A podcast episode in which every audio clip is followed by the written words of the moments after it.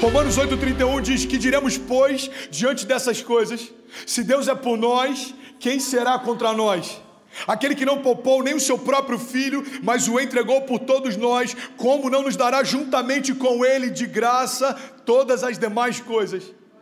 Sabe, existe um Deus maravilhoso, conselheiro, que quer guiar você em todos os passos. Existe um Deus que ele é forte e poderoso para vencer as tuas batalhas, para envergonhar os teus gigantes, para colocar debaixo dos teus pés tudo aquilo que tem se levantado contra você. Agora existe um Deus que é Pai da eternidade também.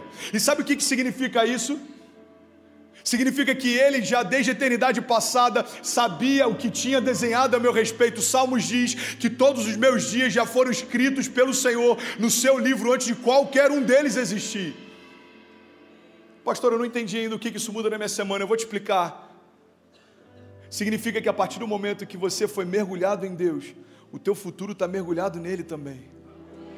Preste atenção nisso, irmão, em nome de Jesus. A nossa ansiedade nada mais é do que a gente ter dúvidas se de fato Deus vai fazer o que Ele prometeu que vai fazer. Ansiedade ela é alimentada pela dúvida, mas existe uma verdade que Deus estabeleceu sobre nós. E essa verdade é: podem mil cair ao teu lado e dez mil à tua direita, mas você não será atingido.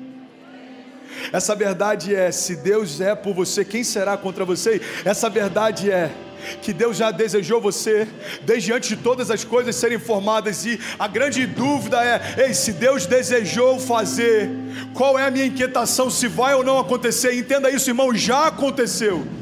E eu não quero, em nome de Jesus, pregar um evangelho triunfalista para que você ache que eu estou dizendo que vai ficar tudo bem. Não, eu não estou dizendo que vai ser fácil, eu não estou dizendo que vai ser confortável, mas eu estou dizendo que maior é o que está em nós do que aquilo que se levanta contra nós. O que eu estou dizendo é que Isaías 53 continua sendo real, e a palavra de Deus diz: certamente Jesus levou sobre si as nossas doenças e enfermidades, e o castigo que nos trouxe a paz estava sobre Jesus, e pelas suas pisaduras nós fomos sarados.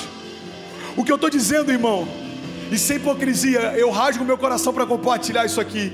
É que quando eu estava no leito de hospital, eu não tive dúvida se eu viveria ou não. Você sabe por quê? Quando eu olhei para o retrato que eu estava vivendo e olhei para o retrato que Deus me mostrou do meu futuro, eu falei: se não parece com o que Deus me mostrou, ainda não é o final da minha história. E sabe o que significa isso? Se viesse mais um leito de hospital, porque eu não sei o que os próximos anos me, me, me guardam, eu vou dizer: aqui, até aqui me ajudou o Senhor. E o Deus que me estabeleceu no meio do leito de hospital hospital há dois anos atrás, vai me manter de pé mais uma vez, e mais uma vez, e mais uma vez, e mais uma vez.